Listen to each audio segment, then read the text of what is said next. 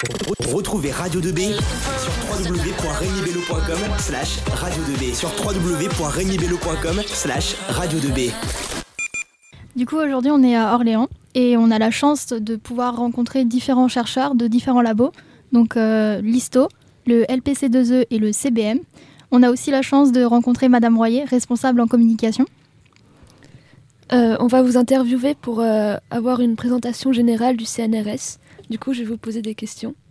Euh, tout d'abord, est-ce que vous pouvez me dire qu'est-ce que c'est le CNRS Alors tout d'abord, bonjour à toute l'équipe de Radio 2B. Merci d'avoir sélectionné et sollicité le CNRS pour l'une de vos émissions. Alors qu'est-ce que c'est que le CNRS Alors d'abord, ça veut dire le Centre national de la recherche scientifique. Et on a une devise au CNRS qui est faire progresser la connaissance et être utile à la société.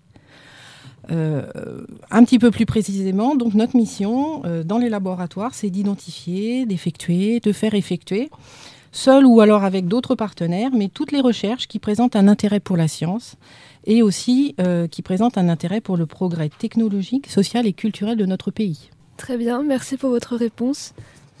Est-ce que du coup vous pouvez nous préciser, nous présenter plus précisément le CNRS d'Orléans, avec les thématiques principales de recherche, vos laboratoires et le, CNRS d'Orléans, il a été fondé en 1967. Le CNRS existait déjà auparavant, mais à Orléans, donc l'installation des laboratoires s'est faite euh, il y a maintenant 52 ans. Nos thématiques principales, on est plutôt euh, en chimie du vivant, biologie, physique, euh, chimie des matériaux, l'énergie, la combustion, le spatial, les géosciences, mais aussi les maths, l'économie, l'histoire et la linguistique. Donc vous avez énormément de thématiques. Oui, on a ces thématiques qui ne sont pas le reflet de l'ensemble des thématiques du CNRS, simplement une petite partie. Et euh, il doit y avoir beaucoup de chercheurs pour euh, faire toutes ces recherches. Combien vous avez d'employés euh, dans ces laboratoires? Alors, nous avons sur Orléans 15 laboratoires avec les chiffres exacts que l'on a donc recherchés exprès pour votre venue. on a 118 chercheurs, nous avons 41 doctorants, donc qui sont déjà des scientifiques sur le point de devenir chercheurs. 361 ingénieurs et techniciens. Et euh, du coup, comment vous faites pour euh, choisir les chercheurs qui vont travailler dans vos laboratoires? Alors, euh, choisir les chercheurs, c'est pas tout à fait le terme en fait. C'est pour nous comment comment intégrer le CNRS par exemple.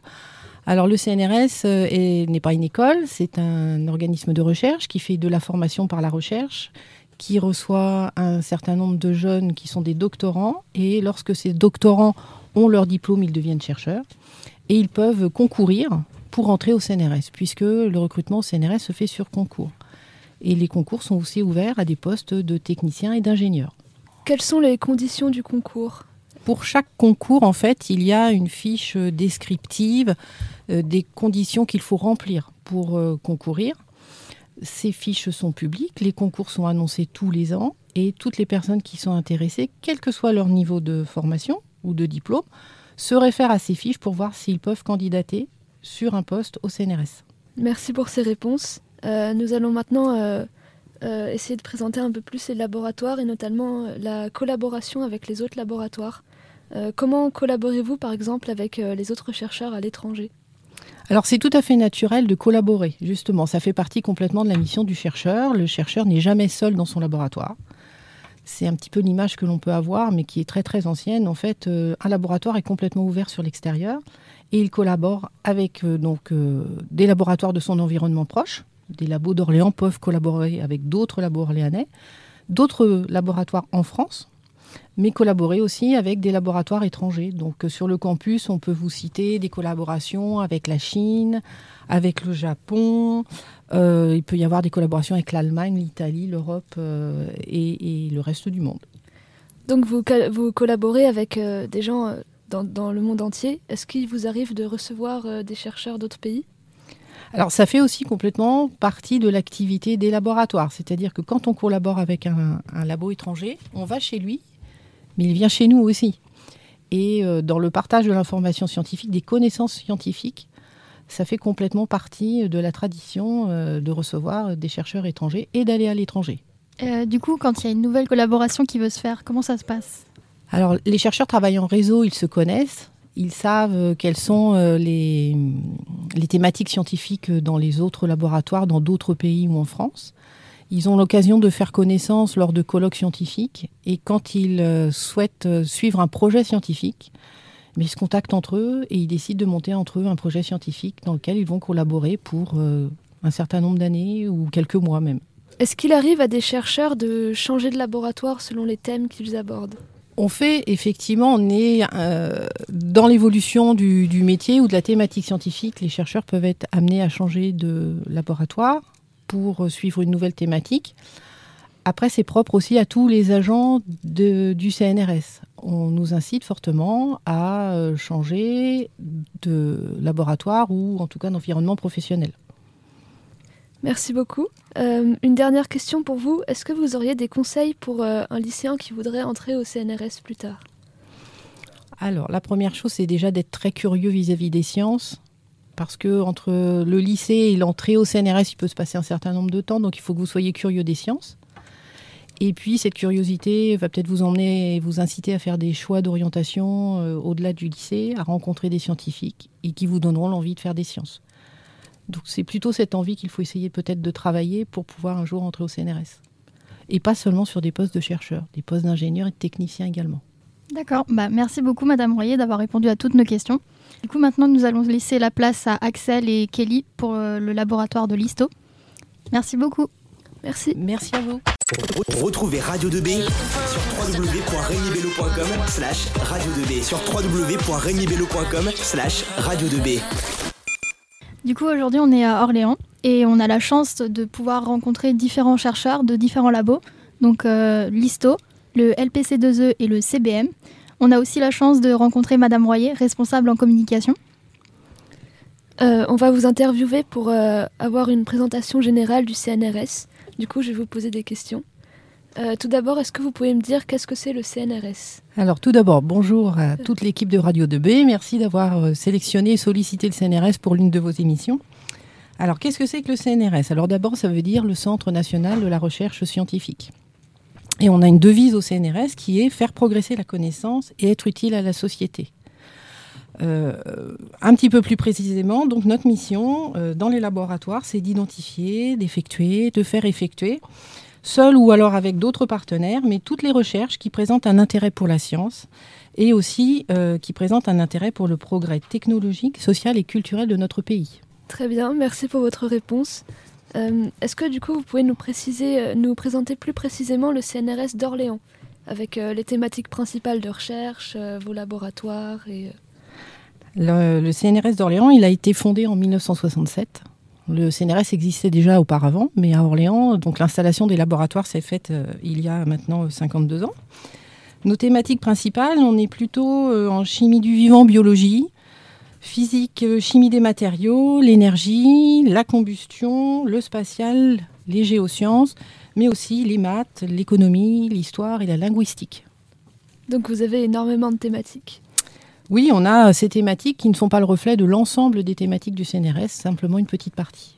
Et euh, il doit y avoir beaucoup de chercheurs pour euh, faire toutes ces recherches. Combien vous avez d'employés euh, dans ces laboratoires? Alors, nous avons sur Orléans 15 laboratoires avec les chiffres exacts que l'on a donc recherchés exprès pour votre venue.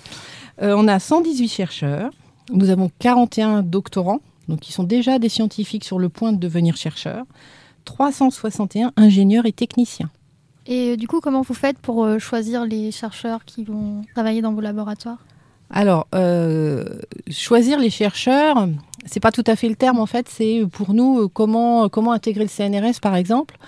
Alors le CNRS euh, est- n'est pas une école, c'est un organisme de recherche qui fait de la formation par la recherche, qui reçoit un certain nombre de jeunes qui sont des doctorants, et lorsque ces doctorants ont leur diplôme, ils deviennent chercheurs, et ils peuvent concourir pour entrer au CNRS, puisque le recrutement au CNRS se fait sur concours.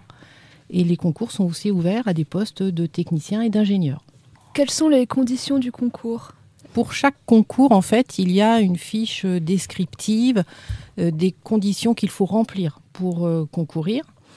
Ces fiches sont publiques, les concours sont annoncés tous les ans et toutes les personnes qui sont intéressées, quel que soit leur niveau de formation ou de diplôme, se réfèrent à ces fiches pour voir s'ils peuvent candidater sur un poste au CNRS. Merci pour ces réponses. Euh, nous allons maintenant euh, euh, essayer de présenter un peu plus les laboratoires et notamment euh, la collaboration avec les autres laboratoires. Euh, comment collaborez-vous par exemple avec euh, les autres chercheurs à l'étranger? Alors c'est tout à fait naturel de collaborer, justement. Ça fait partie complètement de la mission du chercheur. Le chercheur n'est jamais seul dans son laboratoire. C'est un petit peu l'image que l'on peut avoir, mais qui est très très ancienne. En fait, euh, un laboratoire est complètement ouvert sur l'extérieur et il collabore avec euh, donc euh, des laboratoires de son environnement proche. Des labos d'Orléans peuvent collaborer avec d'autres labos orléanais, d'autres laboratoires en France, mais collaborer aussi avec des laboratoires étrangers. Donc euh, sur le campus, on peut vous citer des collaborations avec la Chine, avec le Japon. Euh, il peut y avoir des collaborations avec l'Allemagne, l'Italie, l'Europe euh, et, et le reste du monde. Donc vous, vous collaborez avec euh, des gens dans, dans le monde entier. Est-ce qu'il vous arrive de recevoir des chercheurs d'autres pays? Alors ça fait aussi complètement partie de l'activité des laboratoires. C'est-à-dire que quand on collabore avec un, un labo étranger, on va chez lui, mais il vient chez nous aussi. Et euh, dans le partage de l'information scientifique, des connaissances scientifiques, ça fait complètement partie de la tradition euh, de recevoir des chercheurs étrangers et d'aller à l'étranger. Euh, du coup, quand il y a une nouvelle collaboration qui veut se faire, comment ça se passe?